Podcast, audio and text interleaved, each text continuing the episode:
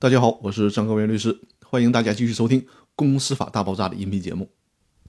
今天和大家聊的话题是，可以对上下游企业进行股权激励。关于对上下游企业进行股权激励的问题，我在《公司法大爆炸》的第一季的时候和大家简单的介绍过，就是把一个公司的上下游企业都纳入到这个公司的股权激励中来，达到利益捆绑的效果。对上下游企业做股权激励，建议做到以下的要求：第一，必须坦诚地告诉被激励对象你的激励目的是什么，比如你想得到质量更高的供货产品，或者是上游企业充足的优先为你提供货源等等，清晰地告诉他们你把他们列入股权激励的目的是什么。第二点，必须讲清楚你的公司发展趋势，让这些上下游企业对你的公司发展目标有一个清晰的了解，获得大家的一致认同，才能同心同德。第三，要对被激励对象明确你的公司盈利模式，也就是说。靠什么来赚钱，而不能纯粹去玩概念，像忽悠风投那样，这是不行的。第四，让被激励对象了解公司的具体发展规划，比如说团队怎么建设，每个部门的工作是怎么开展的，产品具体是怎么开发的。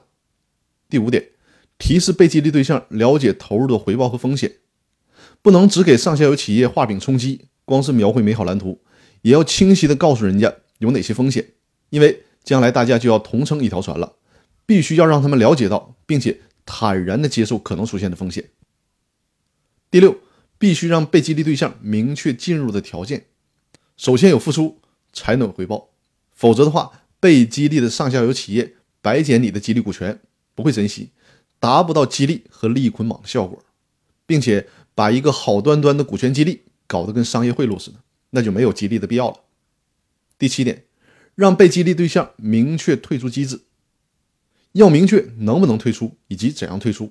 让大家有一个选择的空间。而且有了退出机制，也是对激励方的自我保护。否则，被激励的上下游企业被你的竞争对手拉拢，这个时候你没有提前设置好退出条件，那你在商业上可能就很容易吃亏了。以上呢是对上下游企业进行股权激励的时候需要考虑的细节性的问题。那更多内容我们下期继续。